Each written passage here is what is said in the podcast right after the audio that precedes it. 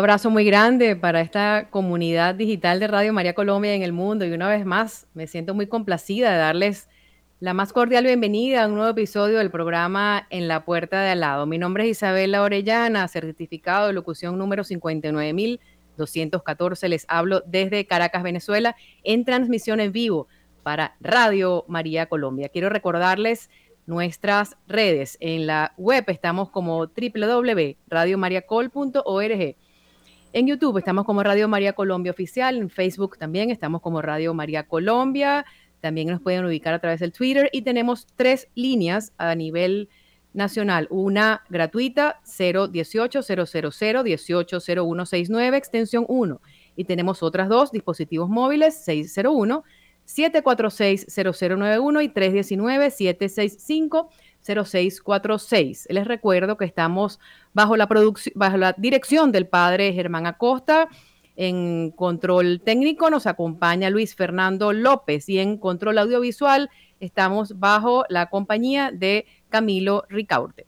Que me corrijan desde allá desde los controles si se he omitido algún nombre o lo he dicho mal, pero bueno, quiero, no, muy bien, aquí me están haciendo la señal de que está todo bien, pero no quiero dejar a nadie por fuera porque recordemos que aquí estamos también eh, caminando en sinodalidad, en esta misma línea del sínodo, pues, y, ese, caminar juntos es muy importante a la hora de llevar a término, a buen término, todas estas iniciativas.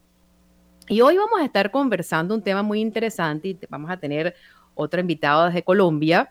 Eh, conversaremos sobre las necesidades espirituales y materiales del matrimonio y cómo identificarlas para poder salvar el matrimonio en caso de que pues hubiese alguna dificultad, porque todos sabemos que el matrimonio también enfrenta dificultades y ya sabemos muy bien quién, quién es el que lo salva.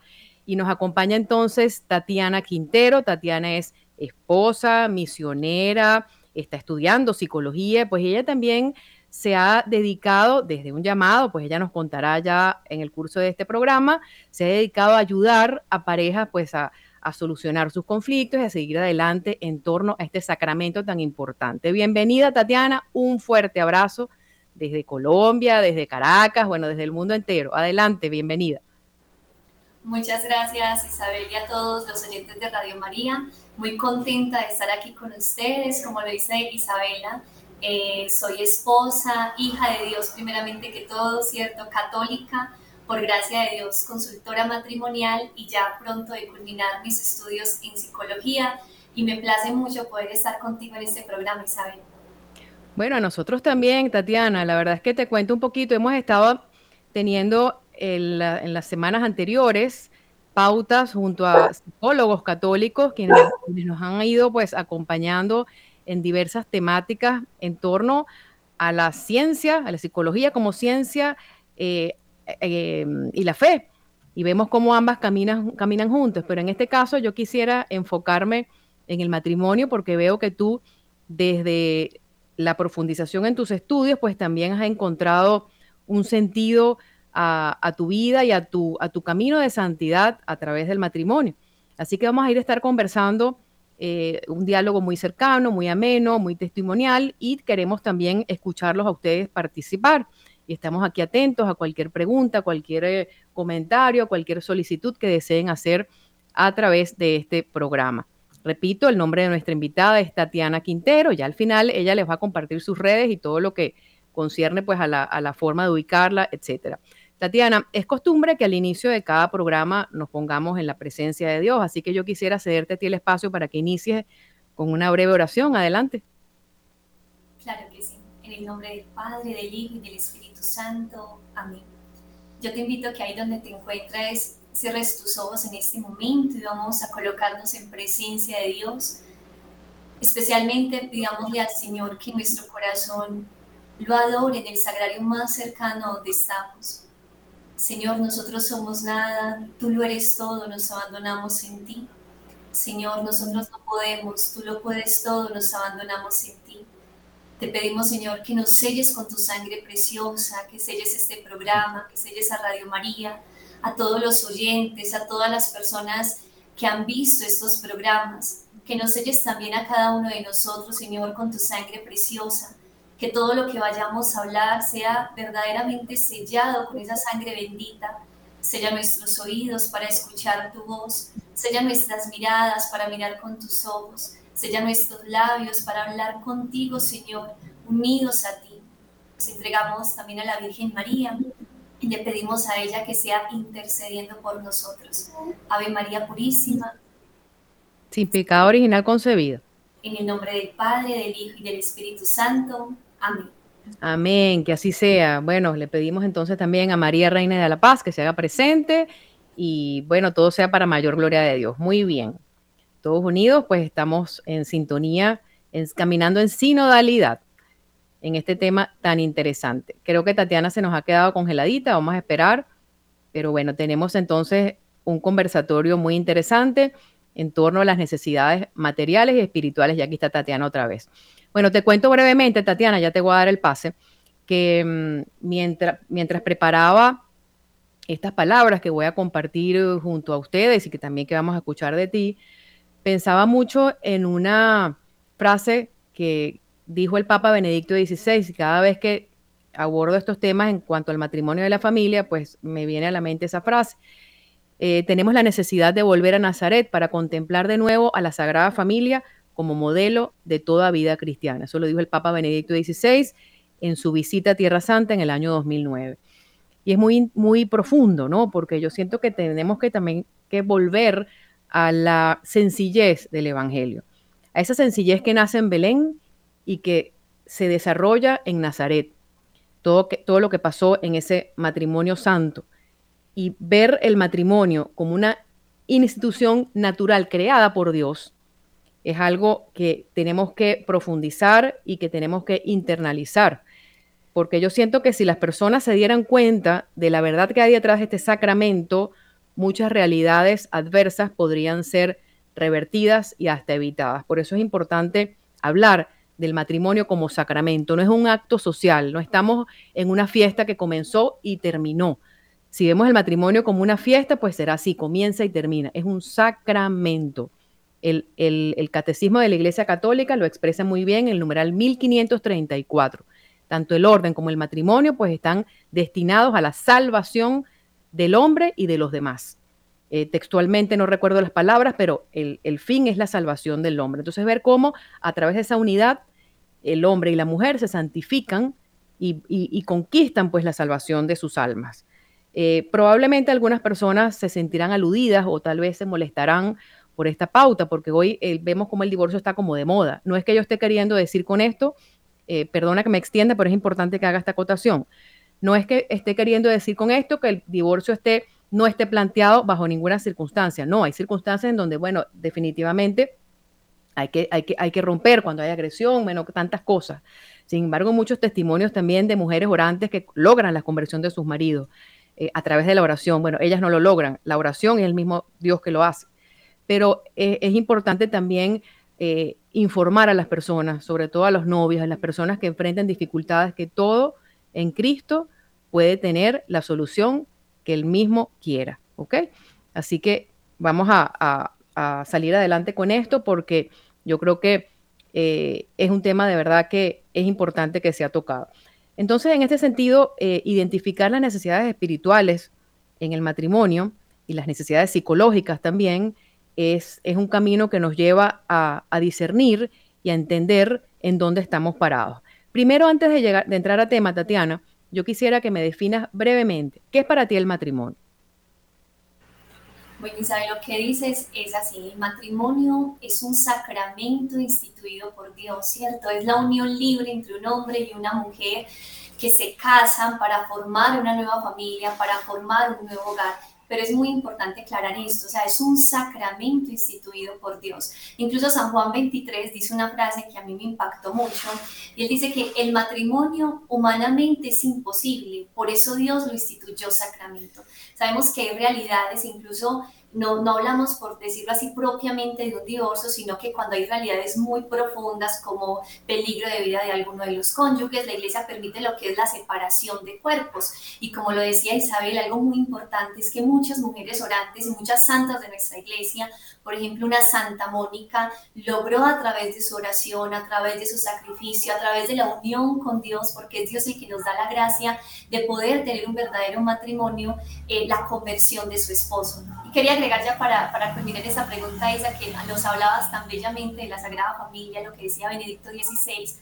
Yo le digo mucho a los esposos que uno como familia eh, que está construyendo una nueva familia con la gracia de Dios, uno tiene que mirar con un ojo su matrimonio, pero con el otro mirar la Sagrada Familia, ir comparando de qué manera mi matrimonio tiene que asemejarse a la Sagrada Familia o de qué manera me estoy alejando de ese modelo de familia ideal que Dios nos ha regalado.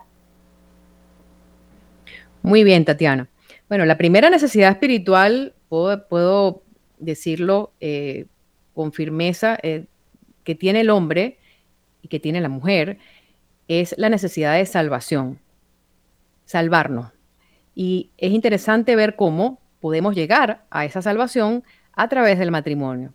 Podría decir muchas cosas, pero en esta oportunidad vas a hablar tú. Pero eh, entender ese plan de salvación enmarcado en el sacramento eh, nos permite identificar cuál es esa primera necesidad espiritual y cuáles son las vías para alcanzar esa necesidad espiritual que es salvarnos desde el encuentro con Cristo.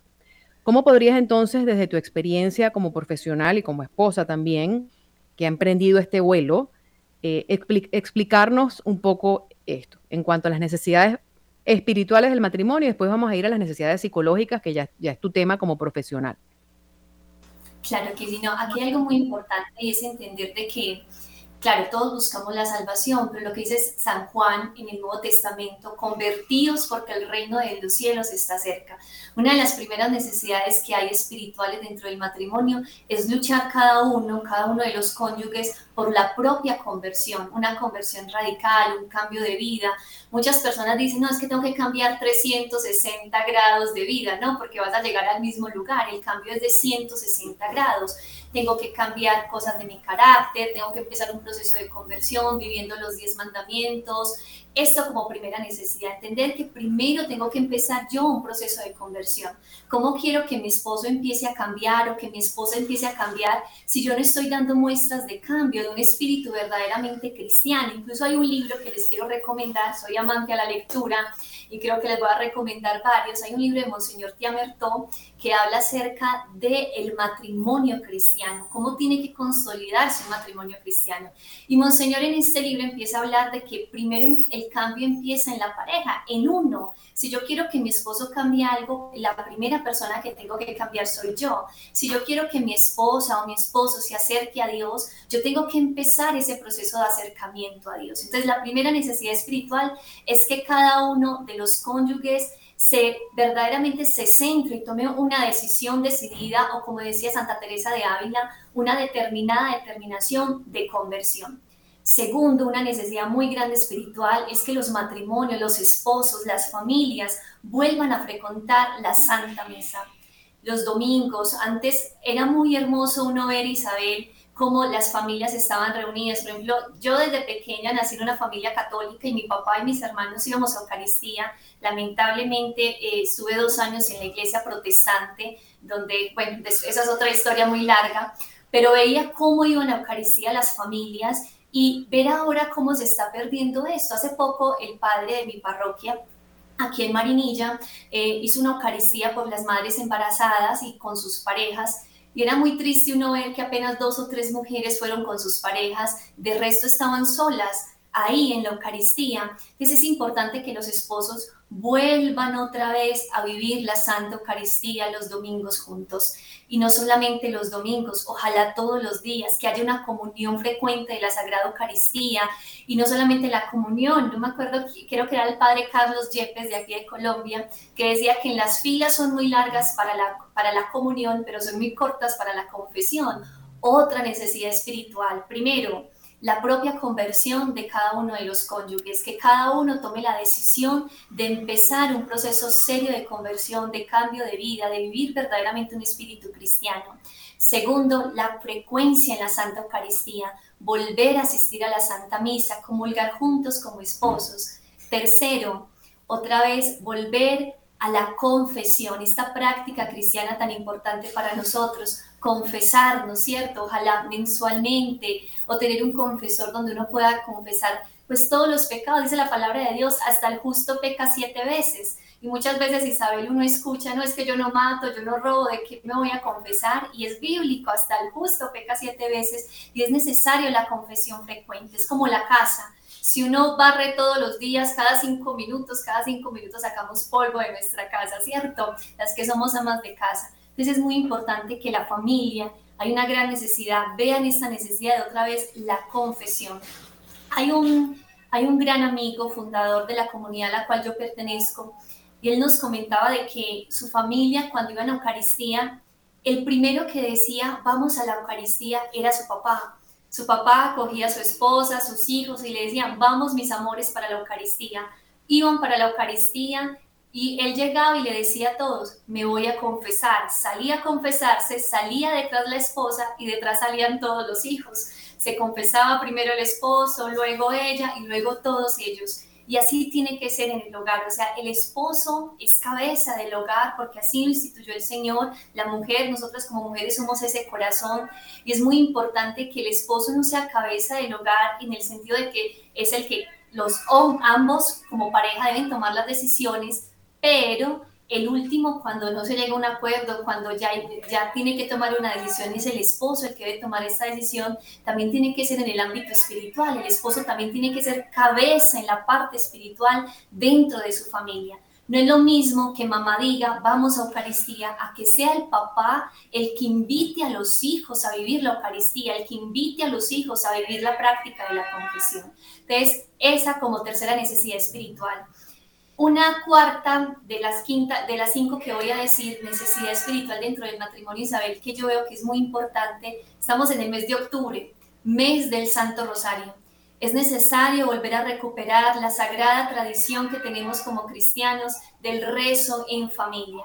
Una frase que mi papá cantaba, que le recuerdo mucho cuando éramos pequeños, eh, familia que reza unida, permanece unida y el Santo Rosario constante rezar y la paz del mundo el Señor dará.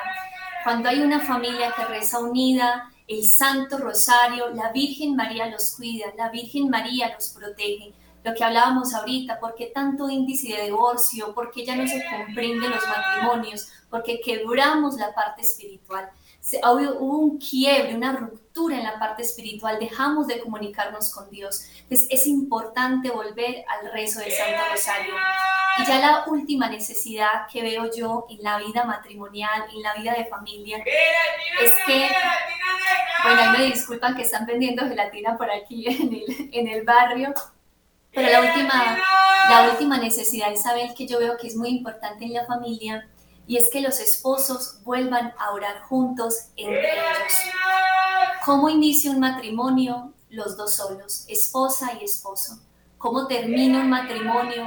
Los mismos dos solos. Y cuando vienen los hijos, cuando empiezan a, crecer la prole de la familia, se olvidan ya de los dos, empiezan, se acuerdan ya de que son padres, pero se olvidan de que son esposos es importante que como pareja, que como matrimonio, tengan un día a la semana, se lo recomiendo mucho a las parejas junto con mi esposo, un día a la semana siquiera para orar juntos, un día a la semana donde el esposo le haga oración a la esposa, donde la esposa le haga oración al esposo, donde ojalá todos los días se den la bendición mutuamente antes de dormir, donde se hagan una oración chiquitica, yo le escuchaba a un gran sacerdote, se llama el padre Horacio Jorge, no sé Isabel si lo, si lo has escuchado, es un místico en la vida matrimonial, es un gran sacerdote. Él tiene diferentes libros como El amor en el matrimonio, eh, qué le pasó a nuestro amor, todos relacionados con la vida matrimonial. Y este sacerdote, una vez en un congreso que hicimos para, para noviazgos, nos decía que cuando a él le llega una pareja de esposos a pedirle oración, él les exhorta y les dice, Usted tiene a su lado la persona que más poder tiene para orar sobre usted, que es su esposa y su esposo. No hay ni, él les decía, yo les hago la oración, pero sépanlo que son ustedes los que tienen que orar el uno por el otro, porque es que somos una sola carne hay una unidad tan fuerte. Yo lo, yo lo meditaba esa semana con mi esposo. Yo le decía, amor, es que la unidad en el sacramento de ser una sola carne es tan fuerte que solo se rompe con la muerte. Es por eso es tan importante verdaderamente volver a tener un espíritu cristiano en nuestra familia, que no falte el Sagrado Corazón en nuestra casa, que no falte un altarcito donde nos reunamos como familia a hacer el Santo Rosario, que si no tienes el altar a los que nos están escuchando, ojalá la invitación es esta. hagan el altar, involucren a sus hijos, hagan algo sencillo, porque es que en la sencillez está Dios y ahí que ese lugar sea especial para ustedes, donde se reúnan a orar los unos por los otros. Muy bien, Tatiana. Bueno, te, cuento que ese vendedor de gelatina es bastante insistente. Hasta a mí me provocó probar comer gelatina. Bueno, bendito sea Dios. Este, esta es la, la, dinámica, el dinamismo de estos programas que lo hacen pues que sea más chévere, como decimos aquí en Venezuela. Eh, qué bien. Tú has descrito a la perfección lo que significa la necesidad espiritual en la vida conyugal y lo primero es tener en cuenta con obediencia, con santa obediencia, la vida sacramental. Un matrimonio que vive a plenitud su vida sacramental, pues difícilmente será disuelto porque es el mismo Cristo que está allí presente. El sentido trinitario que tiene este sacramento es algo muy grande y entenderlo y profundizarlo, pues solamente la experiencia diaria, la experiencia de vida, pues nos, nos la va dando pero compartir con los demás estas experiencias, pues es, nos viene muy bien en este momento en el que la familia está de verdad muy, siendo muy, muy, muy atacada y la institución del matrimonio como, como, como una institución natural, pues que viene de Dios eh, también, ¿no? Y todo viene de allí. Yo siento que la primera guerra comienza en casa. La primera guerra comienza entre marido y mujer y de allí todo lo demás. Entonces, bueno, es un tema muy complejo, un tema muy amplio, pero con la mayor sencillez desde esta experiencia mutua como esposa, pues bueno, nos vamos compartiendo lo que buenamente podamos. Eh, Jesús en sus predicaciones dio mucha importancia al sacramento del matrimonio. Nuestro amigo el evangelista San Mateo, pues lo ha dicho, lo reseña, reseña las palabras de Jesús, pues hombre y mujer son una sola carne. Y eso hay que entenderlo, cómo entender que hombre y mujer son una sola carne. Y desde el libro de Génesis, pues comienza eh, eh, Dios hablando del hombre y la mujer. Hombre y mujer. No hay medias tintas. Hombre y mujer se unen. Y entonces todo esto pues va madurando y se va entendiendo. Hay una costumbre en Croacia que a mí me gusta mucho y ya vamos a continuar hablando, eh, en la que los esposos se casan con una cruz de madera, toman el crucifijo, besan el crucifijo, creo que se colocan un cordón entre los dos y, el mensaje es el siguiente, al tú soltar a tu esposo, sueltas también la cruz. Y hay que entender que la cruz en el matrimonio también nos ayuda y no hay que verla como algo malo, sino que nos santificamos con aquellos defectos que tenga el esposo o la esposa, nos vamos perfeccionando, nos vamos purificando hasta que poco a poco se va consumando pues esa, esa unión natural, pero de cuerpo y alma qué bonito, o sea, qué bonito es entenderlo, el cantar de los cantares. Yo veo también cuando, cuando uno vive la confesión, pues también se vive esa unidad matrimonial, porque es el beso de Dios y es el beso que, está en el matrimonio. O sea, tantas cosas que podríamos, en un sentido poético, pero real y, divino, pues eh, poder expresar. ¿Cómo, ¿Cómo crees tú, Tatiana, que se puede encontrar, ver y abrazar el rostro vivo de Cristo en esa unidad conyugal? Yo creo que hay algo fundamental y es la vida eucarística, la intimidad con Jesús. Solamente desde la Eucaristía, y no solamente ir a la Eucaristía, es que Jesús está en el sagrario. Hay un, hay un santo que es el obispo, no me acuerdo bien el nombre, si te acuerdas Isabel, me corriges, pero le dicen el obispo de los sagrarios abandonados. Y él decía de que ojalá después de muerto lo enterraran al lado, al lado de un sagrario, para que aún después de muerto sus huesos gritaran, ahí está Jesús, ahí está Jesús en el sagrario. Entonces yo pienso que para uno poder ver el rostro de Cristo en mi pareja, en mi esposo, en mi esposa, yo tengo que primero ver a Jesús en la Eucaristía. Solo viendo a Jesús en la Eucaristía, viendo a Jesús detrás de aquello que parece pan, pero que es Jesús realmente, yo puedo ver a Cristo en la humanidad de mi esposo, en la humanidad de mi pareja. La vida sacramental, la vida en unión con Dios puede darme claridad de cómo tratar a mi esposo. Lo que decía, incluso hay una historia muy linda de Madre Teresa de Calcuta, cuando ella recogió a, a, una persona muy enferma de la calle, un viejito ya llagado, olía horrible, ella lo recogió y el, y el Señor le decía, madre, no me recojas que soy ateo, no me recojas que soy ateo, no creo en tu Dios.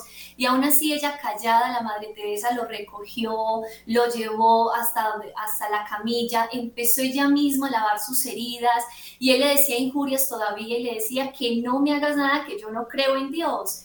Y ya cuando ella lo limpió todo, todo lo limpió, este señor la miró fijamente a los ojos Isabel y le dijo, Madre, si existe Dios, de seguro tiene tus ojos.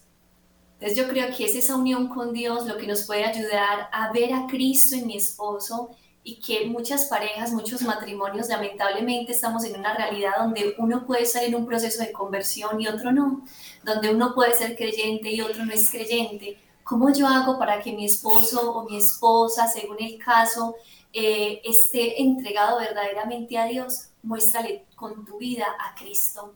Hay un libro que me estoy terminando de leer que se llama El valor divino del humano de, de Jesús Tarrieta, creo que es el mismo que escribió Los defectos de los santos. Y en este libro dice, ya necesitamos, son testigos del Evangelio, ya no necesitamos tanto que nos hablen, porque las personas, ya el Evangelio ha llegado por estos medios de comunicación a muchas partes, gracias a Dios, que todavía nos hace falta evangelizar mucho, pero ese sacerdote en este libro decía, es necesario que tú encarnes el Evangelio, que tú muestres a Cristo. Es verdaderamente la unión con Cristo en la Eucaristía y la intimidad, ir a visitarlo, poder ir verdaderamente al sagrario, estar unidas con Él, podemos ver en mi esposo o en mi esposa a Cristo, un Cristo enfermo, un Cristo tal vez con defectos, un Cristo que a veces uno amar personas perfectas es muy fácil, pero personas perfectas no existen. Uno debe amar esa persona imperfecta que está a mi lado. Y hay algo que ya para culminar esta parte, le escuchaba a un amigo muy cercano que también es consultor matrimonial y él, y él decía, los matrimonios tienen que aprender no amar a su pareja por lo que es, sino lo, por lo que podría llegar a ser. Si yo amo a mi pareja por lo que es, lo voy a amar, mejor dicho, con todos los defectos que tiene, o él hacia mí, porque yo tampoco soy perfecta con todos mis defectos. Pero a qué estamos llamados? Lo que dice la palabra de Dios, sean santos. Mi esposo puede ser un santo, mi esposo es un santo en potencia, tu pareja es un santo en potencia, hay que amarlo por lo que puede llegar a ser, que puede ser una persona más entregada a Dios, que puede ser una persona con un corazón más parecido al de Cristo, pero amarlo por eso, incluso amarlo a pesar de lo que es, a pesar de sus imperfecciones y a pesar de sus defectos. Pero clave, Isabel, y a todos los que nos están escuchando, la intimidad con Jesús Eucaristía, y siquiera arrodillarme, así sea cinco minutos, incluso creo que era Santa Teresa de Ávila la que decía que, ah, Santa Teresita del Niño Jesús, ya me acordé, que ella le aseguraba la salvación a un alma que fuera 15 minutos nada más al sagrario. ¿Y por qué le, aseguraba esto? Porque es que tú te vas a ir enamorando tanto de Jesús que ya no van a ser suficientes 15 minutos. Que, porque cuando uno ama a una persona, cuando uno ama a Jesús en el sagrario, una hora parecen unos segundos. Entonces, verdaderamente empezar esa intimidad con Jesús para poder ver el rostro de Cristo en mi esposo. Muy bien, Tatiana. Bueno, entonces vamos a resumir lo que acabas de decir. Eh, hombre y mujer, procuren una vida sacramental próspera, la adoración eucarística, la comunión, cuantas veces sea necesaria, la confesión, recen el rosario juntos, y transmitan esos valores cristianos a sus hijos con el ejemplo, no con la imposición, el ejemplo. Y entender que la única manera de salvarnos es buscando o procurando el estado de gracia. Eso es muy difícil, no es fácil. Eso no quiere decir que no vaya a haber, vaya a haber dificultades, que aquí estamos hablando en un sentido platónico, donde, bueno, no existe eh, la, dificultad y no existe nada malo, no, las dificultades llegan, pero justamente allí, en esa práctica de la vida sacramental y con Cristo presente, todas las dificultades van a ser superadas y es bellísimo. Es un camino seguro y es un camino bellísimo. Aquí tuvimos la oportunidad de ser acompañados por una de las hijas del venerable Enrique Shaw. No sé si lo has escuchado, pero Enrique Shaw es un empresario argentino que está camino a la beatificación. En lo personal, tanto mi esposo como yo me he sentido muy abrazada y muy acompañada por ese testimonio de Enrique. Más por la cercanía de su, de su hija, de sus nietas, ha sido de verdad un compartir a distancia maravilloso. Pero más allá de eso, ¿qué nos enseña Enrique? Justamente a la santificación en el matrimonio, en el trabajo y en la familia. Pero todo, todo viene de arriba de esa, de esa práctica de la vida sacramental, de esa oración constante y escuchar a Enrique decir cómo él eh, oraba frente al Santísimo, cómo él era un hombre de comunión diaria, cómo él transmitía esos valores a su esposa, lo que tú acabas de decir, pues bueno, es algo de verdad que es un bálsamo.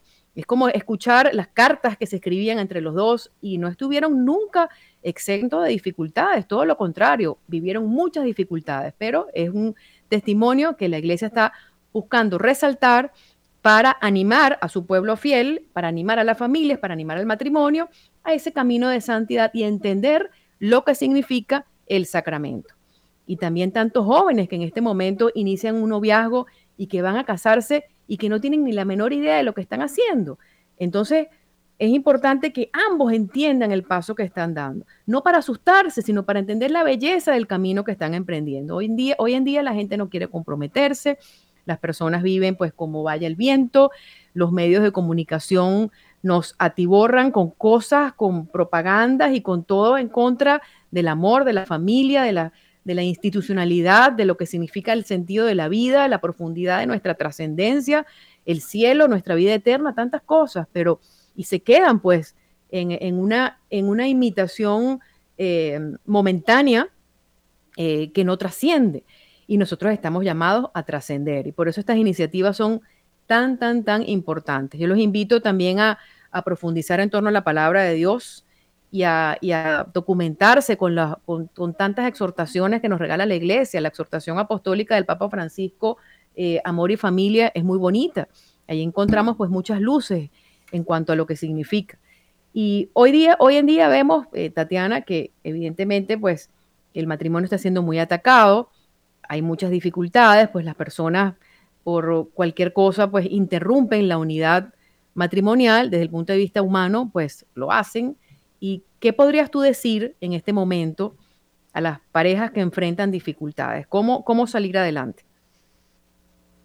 Creo que hay algo muy importante, Isabel, es que es natural el conflicto en el matrimonio, o sea, es algo natural. Todos pasamos diferentes crisis en el momento del matrimonio, todos tenemos dificultades y algo que es importante resaltar y es que estamos en la era de la tecnología, en la era de las redes sociales, ¿cierto? Donde uno ve que cuántos siguen en, en Facebook diferentes parejas, a diferentes conocidos, entonces piensan que la vida de las demás personas es perfecta. Incluso cuando uno se va a tomar una foto, uno muestra su mejor pose, uno, no está mal esto, ¿cierto? Está bien que tú te quieras ver bien en una foto, pero es importante saber de que detrás de cada persona, detrás de cada matrimonio, hay dificultades. Todos tenemos diferentes cruces, todos tenemos diferentes conflictos de nuestro hogar, unos más graves, otros menos graves. Eso depende cada, de la realidad de cada pareja. Entonces, es importante que eh, naturalicemos un poco el conflicto en el sentido de que es normal el conflicto en el matrimonio, es normal que hayan problemas, es, es normal que haya momentos en que hay que llorar, hay que pedirse perdón, hay que reconocer que hemos cometido errores, pero la gran pregunta, Isabel, yo creo es cómo lo resolvemos, ¿cierto? Yo creo que aquí está como el meollo del asunto, por decirlo así, el huequito chiquitico que a veces nos hace falta resolver y es que sí, hay conflictos, pero ¿cómo tú y yo resolvemos esos conflictos dentro del matrimonio? Y aquí hay algo que yo le comentaba a Isabel del estudio que, que, por gracia de Dios acabé de combinar de consultoría matrimonial en el Instituto San Juan Pablo II, un instituto muy bueno en México. Eh, hay un doctor que se llama el doctor Goldman en Estados Unidos donde nos habla de los cuatro jinetes del apocalipsis, hace una analogía de cómo estos jinetes pueden afectar en la relación de pareja. Hay algo fundamental y es que el matrimonio es 100% convivencia, ¿cierto? Estamos conviviendo 100% con, con mi pareja.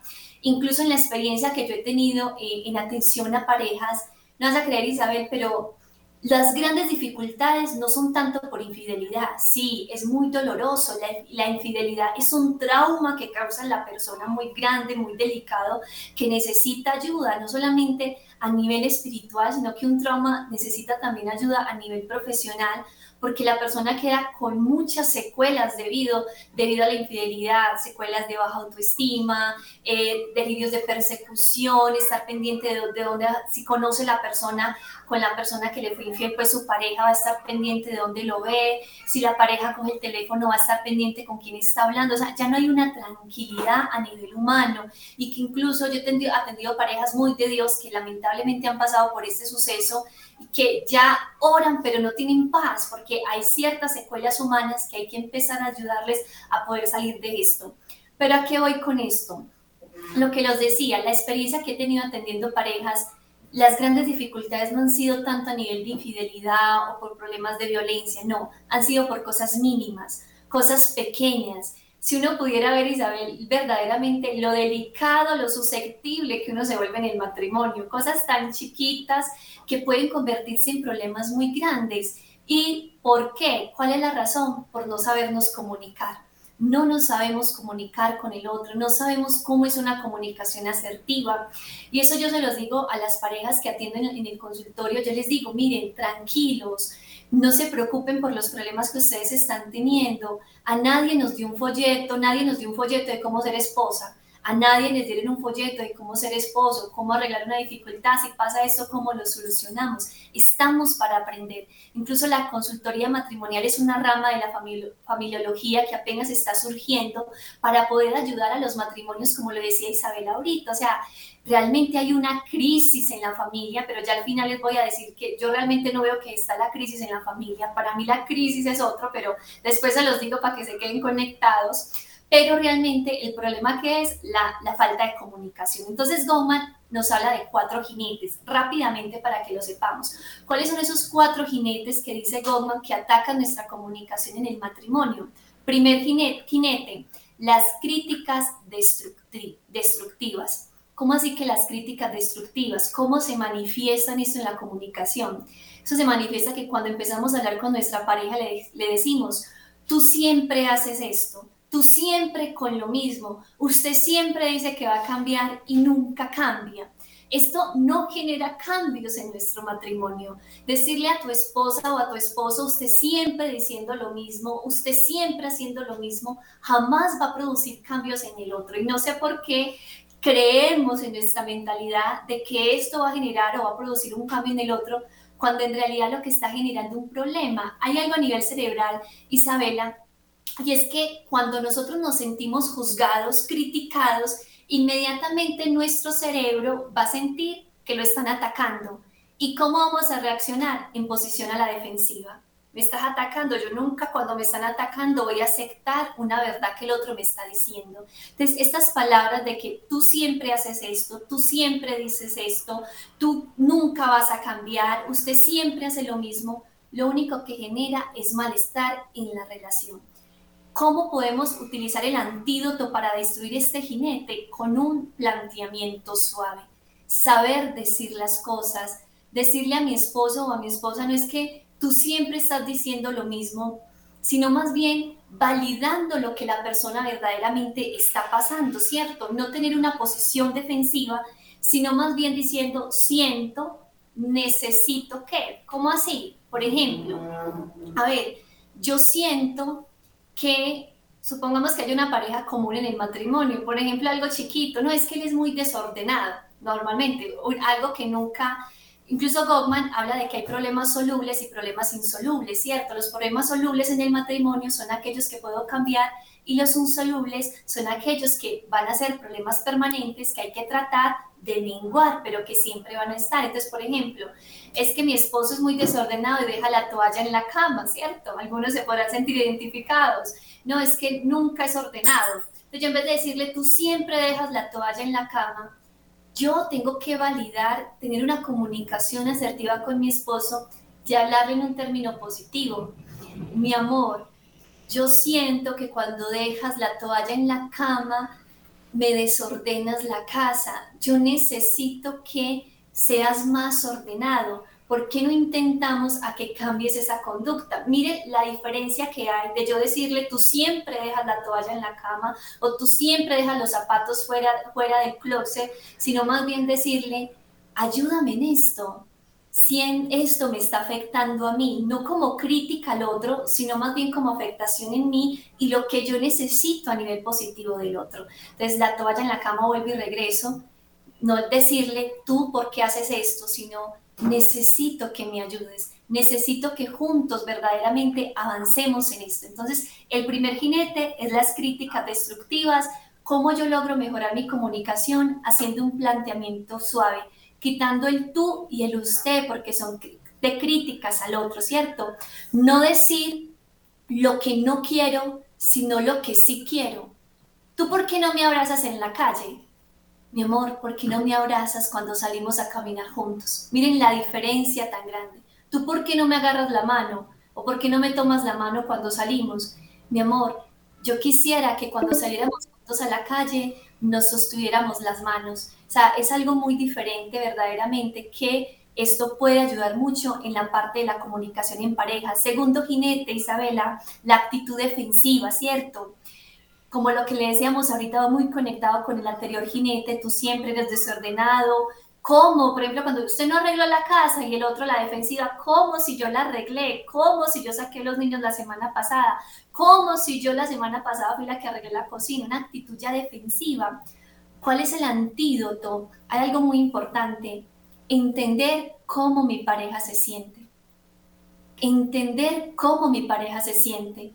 Si yo le hago un reclamo a mi esposo, mira, no me estás ayudando con los niños, y él me dice, ¿cómo? Si yo la semana pasada te ayudé, primero entender por qué mi pareja está con ese nivel de estrés, por qué me está contestando así, validar su emoción, amor, discúlpame, tal vez no te dije las cosas como debían ser, cuéntame si es verdad, aceptar parte de lo que él me está diciendo, es verdad, tú la semana pasada me ayudaste, pero mira esta semana tenemos tantas cosas en la casa que hacer, por favor, ayúdame en esto, yo comprendo lo que tú estás sintiendo. Normalmente cuando en la pareja hay una actitud defensiva es porque quiere algo, tal vez está cansado, tal vez yo no entiendo sus emociones, tal vez yo no estoy sintiendo lo que le pasa al otro.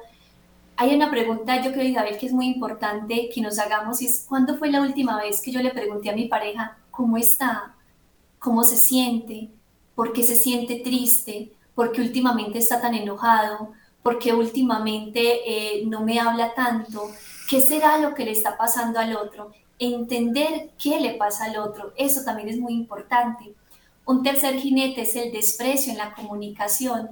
Muchas veces cuando nos comunicamos puede haber una actitud de desprecio. Goldman dice que es la actitud, eh, es el jinete más, más bravo, por decirlo así, que ataca la relación. Y ojo con las palabras, yo le digo a todos los oyentes con lo que le decimos a, nuestra pareja, palabras como, por ejemplo, y vas a salir así, ¿y por qué te comportas así? Mejor quédate callado, mejor no digas nada. Esto hace sentir a nuestra pareja inferior a nosotros y es saber, como lo sabemos desde la antropología cristiana, ambos somos dignos, ambos tenemos dignidad, valemos ante los ojos de Dios y cuando yo estoy despreciando a mi pareja, yo tengo que empezar a saber qué es lo que está pasando, qué es lo que está sucediendo, por qué estoy despreciando a mi pareja, qué es lo que me está moviendo a mí interiormente para así yo actuar con ella. Entonces es muy importante que tengamos cuidado con estas expresiones con nuestra pareja. Incluso Isabela, no solamente con palabras como mejor quédate callado o mejor yo voy solo, sino a veces con gestos en la cara, gestos no verbales, el lenguaje no verbal, como una mirada de desprecio, como un movimiento del hombro que hace sentir a nuestra pareja como si fuera menos.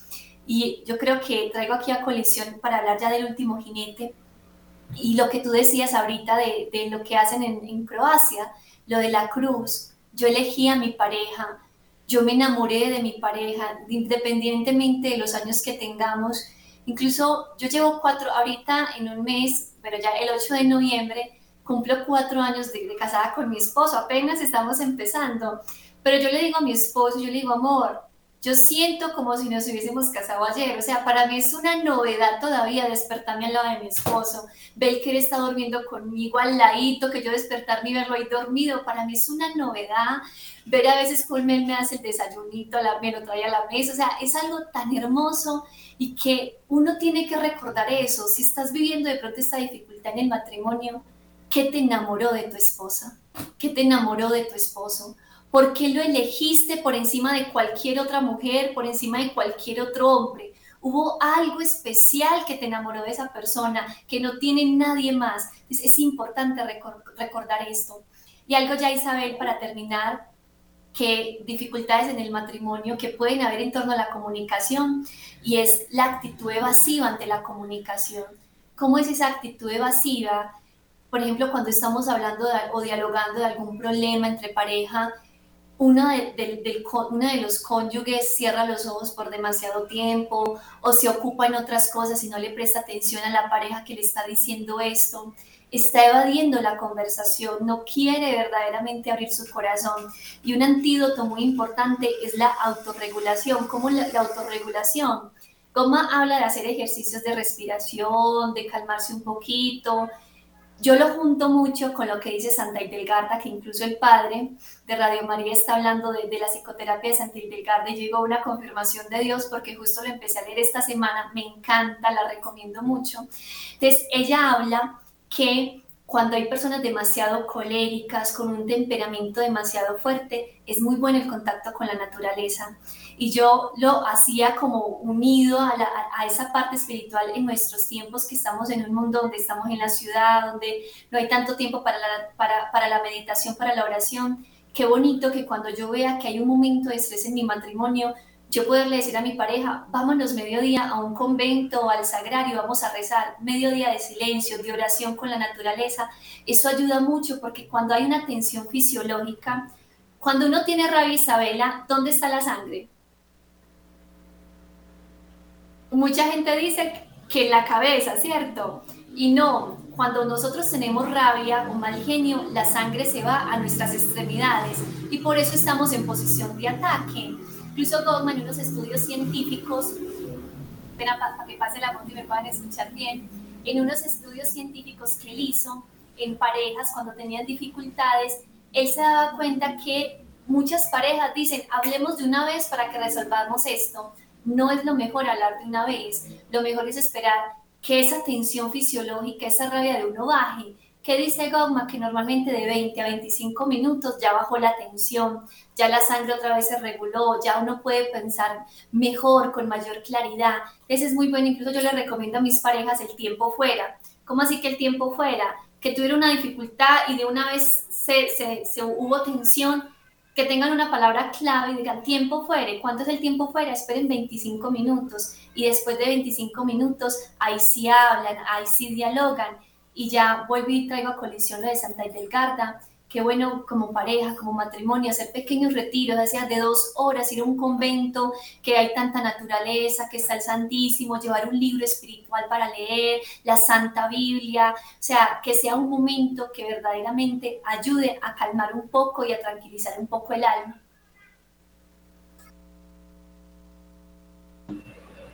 Muy bien, Tatiana. Bueno, nos, nos has hecho un recorrido muy testimonial además en torno a este camino de santidad que nace del matrimonio.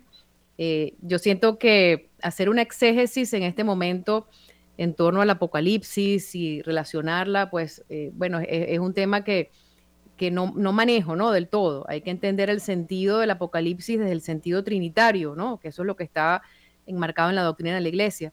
Y el sentido trinitario lo vemos también en el matrimonio. Sin embargo, esas observaciones que hace este autor, tendría que leérmelo para poder eh, debatirlo.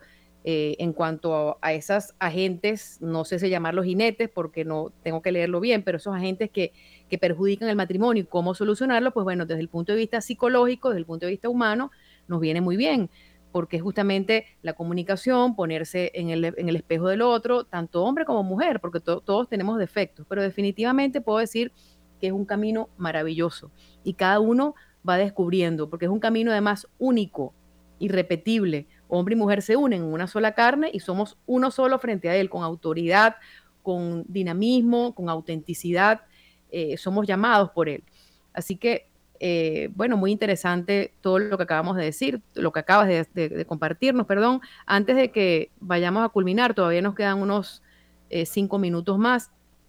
No, me han pasado la seña desde la cabina, esperemos que nos indiquen, pero podemos hablar unos minutitos más. Cuéntanos dónde pueden ubicarte las personas en tus redes en caso de que quieran pues alguna eh, conversación contigo. Claro que sí, yo tengo pues una red en Instagram que se llama eh, Preparando tu Corazón o ya el personal que se llama Tatiana Quintero. Ahí me pueden contactar. Muy bien. Bueno, les podría decir a las personas que estén escuchando, nos quedan tres minutos, nos están avisando desde la cabina, que verdaderamente lo, lo más importante es entender la magnitud de este sacramento y cuando haya dificultades, pues lo primero que hay que hacer es no claudicar, sino dirigirse al sagrario, estar en paz con Dios, buscar un sacerdote para que espiritualmente oriente esa dificultad, confesarse. Si no es posible lograr confesarse juntos, pues bueno, vaya uno primero y empiece a marcar el camino. Y yo estoy segura de que esa oración, esa entrega, esa búsqueda espiritual donde, eh, donde hay que buscar, en la fuente, va a traer unos resultados muy positivos, tanto en lo, en lo espiritual como en lo humano. Ese es el primer paso. No hay receta, porque los caminos de Dios pues son los caminos de Dios, pero lo primero que tenemos que hacer es no claudicar y luchar y estar conscientes de lo que significa contraer el, sacramento del matrimonio. Es algo santo, es algo sagrado, es algo que no se disuelve así nomás, que deja muchas heridas, por lo que hay que luchar por él y hay que luchar también por el cielo. Ya estamos entonces finalizando, Tatiana. Eh, yo quisiera que tú cierres el programa con algunas palabras, con algún mensaje final. Por favor, que no pase el tiempo, tenemos escasos dos minutos. Claro que sí, ¿no? ¿Qué les digo? matrimonio, que sus rodillas estén en el sagrario, o sea, vayan al sagrario, únanse en oración, oren uno por el otro, oren por sus hijos, porque hay una necesidad muy grande, no solamente en la pareja, de, de, unirnos como matrimonio en Dios, sino en la educación de los hijos, que es uno de los fines del matrimonio que nos dice nuestra iglesia, educarlos bien.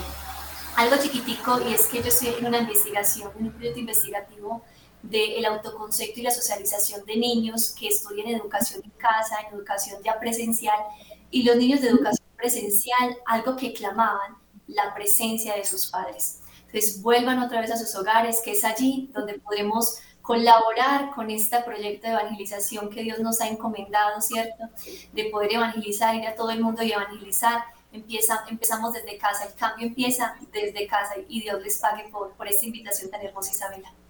Bueno, muchísimas gracias. Muchísimas gracias también a todos los que se conectaron y al equipo de Radio María Colombia. Gracias, gracias Tatiana. Seguiremos conversando. Y bueno, nuestra, nuestra invitación es a continuar en sintonía de nuestra programación. Un fuerte abrazo. Habló para ustedes Isabel Orellana bajo la dirección del padre Germán Acosta, en compañía de Luis Fernando López en la cabina y Camilo Ricaurte en el control audiovisual. Hasta pronto. Chao, chao.